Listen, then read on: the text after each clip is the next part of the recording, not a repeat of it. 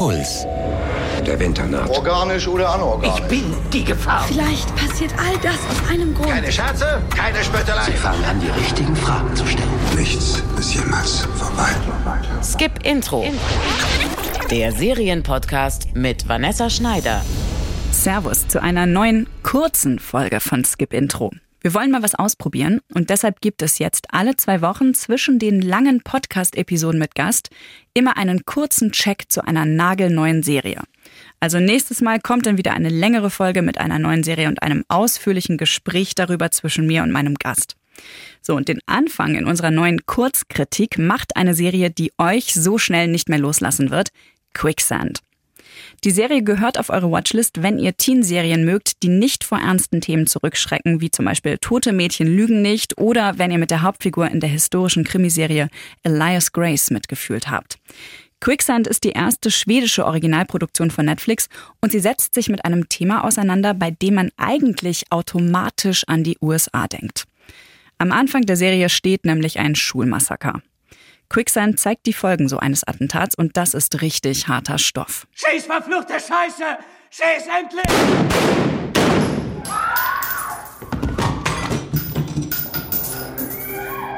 Der Bildschirm ist schwarz. Was gerade passiert, spielt sich nur in unseren Köpfen ab. Schüsse, schreiende Schüler. Plötzlich, als ob wir endlich die Augen wieder öffnen können, führt eine hektische Kamera unseren Blick über blutige Kleidung, umgestützte Stühle, starre Glieder und schließlich zu einem Mädchen, das blutverschmiert zusammengesackt auf dem Boden hockt. Dann stürmt die Polizei in das Klassenzimmer. Polizei! Hinlegen! Zeig deine Hände! Polizei! Leck mich hin! Zeig deine Hände! Das Mädchen heißt Maya Norberg. Sie ist 18 Jahre alt und macht gerade ihren Abschluss an einer der besten Schulen Stockholms. Was sie mit der Tat zu tun hatte und wie es überhaupt dazu kommen konnte, das sind die Fragen, denen Quicksand nachgeht. Und keine Sorge, ich verrate hier jetzt nichts, was ihr nicht schon aus dem Trailer wisst. Die Staatsanwaltschaft ist sich jedenfalls sicher, dass Maya schuldig ist. Also landet sie in Untersuchungshaft, allein in einer Einzelzelle. Kontakt zur Außenwelt ist ihr verboten, nicht mal ihre Eltern und ihre kleine Schwester dürfen sie sehen. Immer und immer wieder wird sie zum Tathergang befragt. Aber Maya kann oder will sich nicht erinnern. Das ist das Klassenzimmer. Kannst du mir sagen, wo genau du dich gestern Morgen befunden hast und wo die anderen waren? Wie bist du zur Schule gekommen? Hat deine Mutter dich gefahren? Hast du den Bus genommen? Bist du mit Sebastian gefahren? In Rückblenden wird Stück für Stück die Zeit bis zum Morgen des Schulmassakers rekonstruiert. Und wir wissen an keiner Stelle mehr als Maya oder die Ermittler. Alles beginnt, als Maya Sebastian begegnet.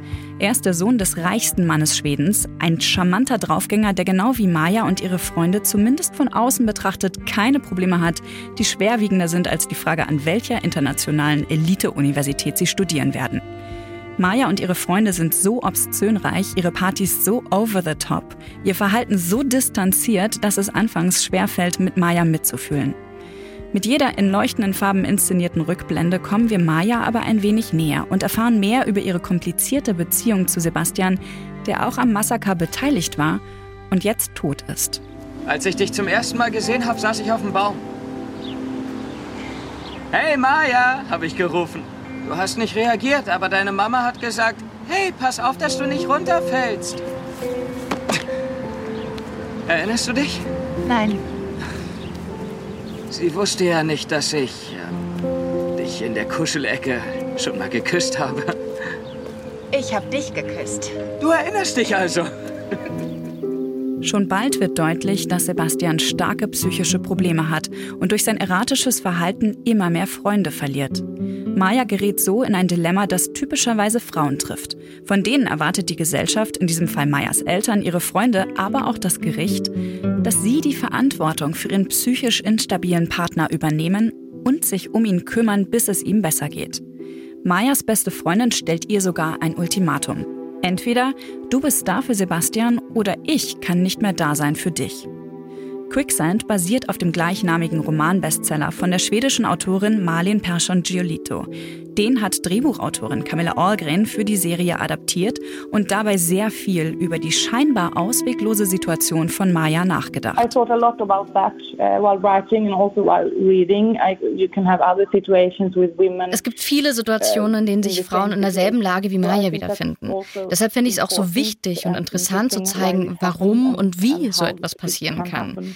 Mir war auch wichtig, dass wir Mayas Geschichte erzählen. Mir gefällt es, dass wir die meiste Zeit über an ihrer Seite sind und nur genauso viel wissen wie sie selbst. Maya ist in ihrer Beziehung zu Sebastian bald genauso gefangen und isoliert wie in der Untersuchungshaft. Ihr Albtraum findet einfach kein Ende, selbst dann nicht, als Sebastian längst tot ist. Wurde sie zur Mittäterin, weil sie gar nicht anders konnte? Für die Drehbuchautorin Camilla Ahlgren liegt der Schlüssel in einer Szene am Ende der Serie, in der Maya ihre Hilflosigkeit zum Ausdruck bringt. Uh, es geht um Schuld und Verantwortlichkeit. Ich glaube, was Maya am Ende im Gericht sagt, ist sehr wichtig. Sie hatte keine andere Wahl. Sie konnte ihn nicht verlassen und niemand konnte ihr helfen. Die Abwesenheit der Eltern und psychische Krankheiten spielen auch eine Rolle. Sowas hat ja nicht nur einen Grund, da kommt viel zusammen. Und dieses psychologische Drama ist sehr spannend und wichtig. Mayas Gerichtsverhandlung erinnert an einen anderen Mordfall, der vor einigen Jahren Schlagzeilen gemacht hat. 2007 soll die amerikanische Studentin Amanda Knox im italienischen Perugia ihre Mitbewohnerin ermordet haben. Die Klatschpresse stürzte sich auf den Fall, beschrieb Amanda als kaltblütig lügenden Todesengel, der nur Partys und Sex im Kopf hatte. Ähnlich wird auch Maya vor Gericht dargestellt. Die Medien berichten über ihren Drogenkonsum, die ausufernden Partys ihres Freundes, der um die Gunst seiner Mitschüler buhlte und gegen seinen Vater rebellierte. In den Augen der Staatsanwälte ist Maya ein verwöhntes Partygirl, das ihren Freund zum Mord anstiftete. Die Serie spielt natürlich mit diesem doppelten Boden und weckt über eine geschickte Erzählstruktur und eine unzuverlässige, traumatisierte Erzählerin in den Zuschauerinnen Zweifel an Mayas Aufrichtigkeit, sagt Camilla Ahlgren. Es war sehr wichtig für uns, genau zu recherchieren, wie sich jemand verhält, der unter Schock steht. Wir wollten, dass sich das Publikum fragt, ob sie die Wahrheit erzählt, ob sie schuldig ist oder nicht, damit sie weiter gucken wollen. Es ist eine fiktionale Geschichte. Deshalb gibt es am Ende jeder Folge einen Cliffhanger. Und zu entscheiden, wann wir welche Informationen in die Serie einbauen und das Publikum zu überraschen, war sehr schwierig. Das alles ist für die Struktur der Serie sehr zentral gewesen. Kann jemand, der so eine abscheuliche und unvorstellbare Tat begeht wie ein Schulmassaker, sympathisch und seine Tat nachvollziehbar sein? Die Antworten von Quicksand sind sehr differenziert und nicht so schwarz-weiß wie in der amerikanischen Teenserie Tote Mädchen lügen nicht, die ein ganz ähnliches Setting hat und sich auch mit psychischen Problemen auseinandersetzt. Quicksand zeichnet in nur sechs Folgen sehr einfühlsam die Umstände nach, die so ausweglos erscheinen, dass Menschen sich nur noch mit einem Gewaltakt zu helfen wissen. Als Zuschauer sind wir dabei immer an der Seite von Maya. Und so erfahren auch wir erst in der allerletzten Szene der Serie, was an jenem Morgen im Klassenzimmer wirklich geschah. Wie es für Maya ausgeht, das will ich an dieser Stelle nicht verraten. She will never be Sie wird niemals frei von Schuld sein.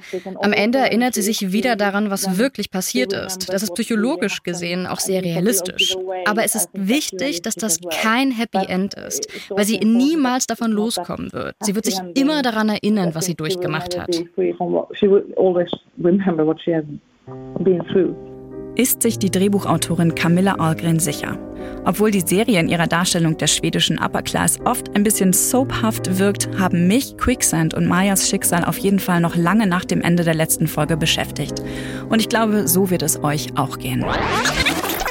Quicksand könnt ihr auf Netflix gucken. Wenn euch dieser kurze Seriencheck gefallen hat, dann lasst es uns wissen, gebt eine Bewertung ab oder schreibt uns unter podcast.deinpuls.de oder via WhatsApp unter der 0173 644 3410.